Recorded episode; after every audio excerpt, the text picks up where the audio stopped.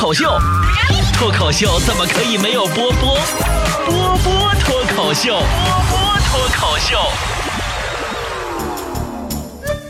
哎呀，在楼下喝茶的时候，我就听见雪姨和王美丽唠嗑。雪姨唉声叹气的说：“哎呀，怎么办呢？你说我这小儿子爱吃手指头，这毛病算是改不过来了。”大家都知道啊，雪姨小儿子一周岁了，正吃手指头时候，雪姨很苦恼。然后我就听王美丽搁一边说：“说不对呀，雪姨呀，前两天我不是告诉你了吗？你给孩子手指头上抹辣椒油，他不就再也不吃了吗？那你是不是心疼孩子没给抹呀？”雪姨说：“拉倒吧，我还想找你呢，别提了，我咋没抹呢？抹完以后啊，这孩子现在离了辣椒啊，奶都不吃了。你说王美丽你是有多坑吧？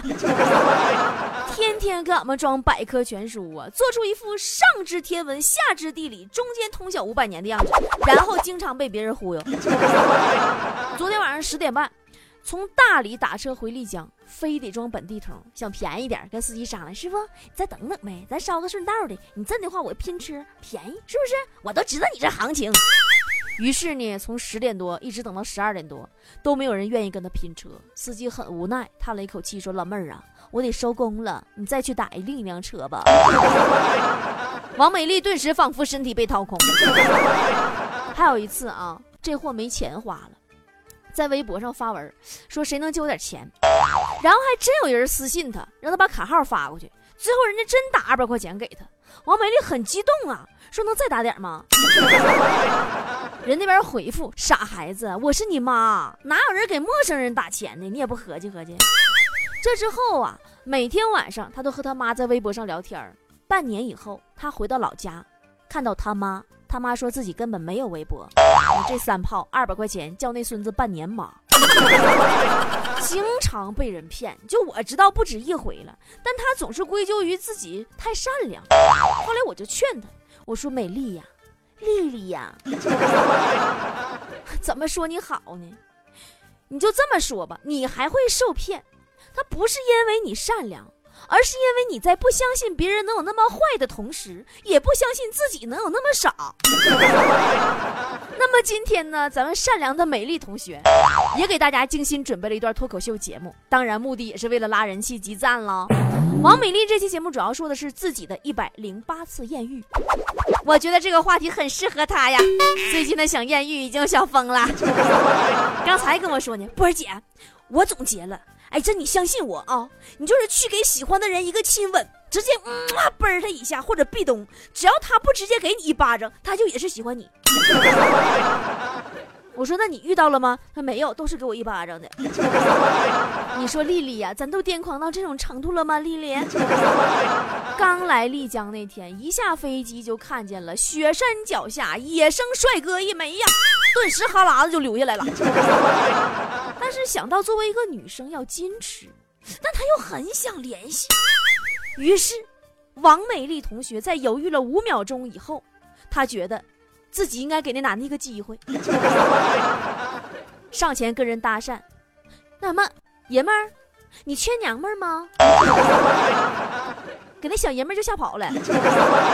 到现在，我对王美丽最中肯的评价就是：丽丽同学，在这个世界上，有人在等车，有人在等邮件，有人在等快递，呃，就是没人在等你。好了，来听王美丽的一百零八次艳遇。本节目由艳遇研究协会赞助播出。科学表明，男女通吃可以大大提高艳遇几率。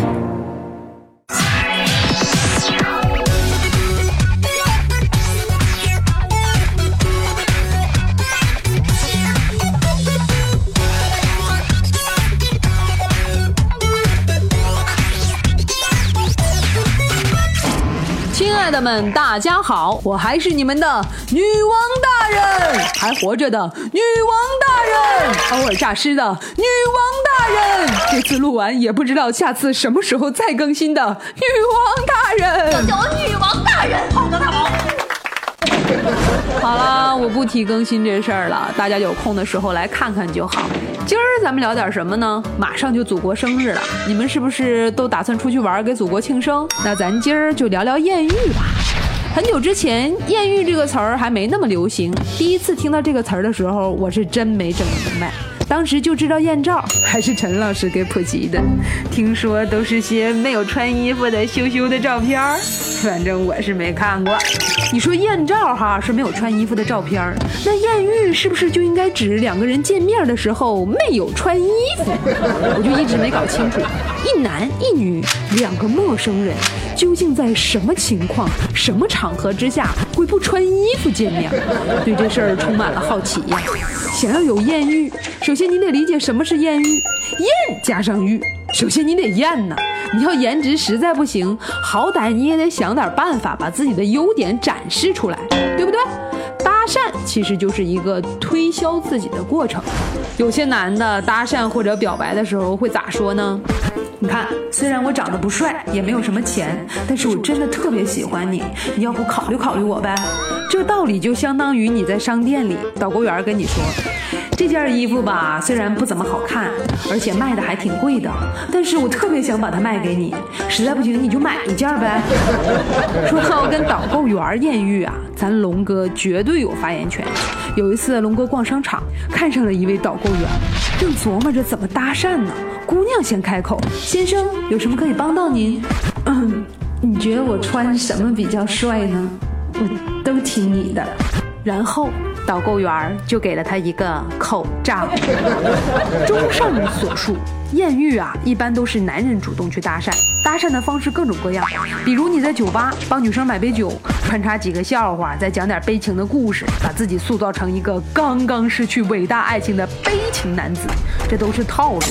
但是很多宅男他有一种非常独特的搭讪技巧，靠意念搭讪。简单来说是什么呢？就是默默祈祷女生主动跟他说话。龙哥这招用的那是炉火纯青啊，屡战屡败。我一直用这事羞辱龙哥吗？终于有一天他忍不住了，拍桌子喊：“谁说没效？有一次真有人跟我说话了。”据说那一天，对方上来就跟龙哥说：“我看了你很久了，我觉得你和酒吧里那些妖冶的贱货、肤浅的男人不一样。我看得出你是个有内涵的人。”同时含情脉脉地盯着龙哥，脚还时不时地故意在他的腿上上下摩挲。哎我去！当时我就问了龙哥，那后来呢？龙哥仰起头，深深地吐了一个烟圈，忧伤地说：“一切都挺完美的，唯一遗憾的是。”她要是个女的就好了。当然，咱龙哥也有成功艳遇的时候。有一次出去旅游，和一个之前完全不认识的女孩一起吃饭，还一起看电影。虽然两个人紧挨着坐着，一直没怎么说话吧，但是你能明显的感觉到空气里弥漫着一股暧昧的味道。不过后来飞机降落了，龙哥就再也没见过那个女孩。说到求艳遇的丧心病狂，那阿水是相当有名啊，一个都不放过呀。这名声主要源于啥呢？有一次阿水手机有一块脏的地方，怎么弄也弄不掉，于是就想趁人不注意的时候舔一下，加点水嘛。结果屏幕一下热感亮了，刚好跳到一个新闻网页，是报道广场舞大妈自行丰富退休生活。你说巧不巧？哎，一个同事妹子刚好路过，于是阿水伸着舌头跟妹子四目相对。第二天，整个公司都传开了，阿水对着广场舞大妈舔屏。虽然有点冤枉，但是阿水对于美女的向往确实挺强烈的。有一次我们俱乐部演出，这货迟到了，给我发信息说：“老王，我得晚点到，我刚才看到了一个绝色美女，坐过站了。”我就问他，我说：“你这是的啥级别的美女啊？你能看得这么专注？”阿水说：“哎，我就这么跟你说吧。”我坐过了六个站，这个怂货。要说公交车上的艳遇，我也有过。有一次，我在公交车后排大座上看到了一个大帅哥，老帅了，带了个四五岁的小孩儿。这小孩儿管他叫叔叔，注意是叔叔，不是爸爸。我还是有机会的。他俩坐我后排，这个熊孩子特别不老实，一直踹凳子。终于如愿以偿，他踹脏了我的衣服。我心里想，太好了，终于有机会了。果然，这哥们儿特别不好意思，拍了拍我肩膀说：“美女，要不然我给你买件新衣服吧。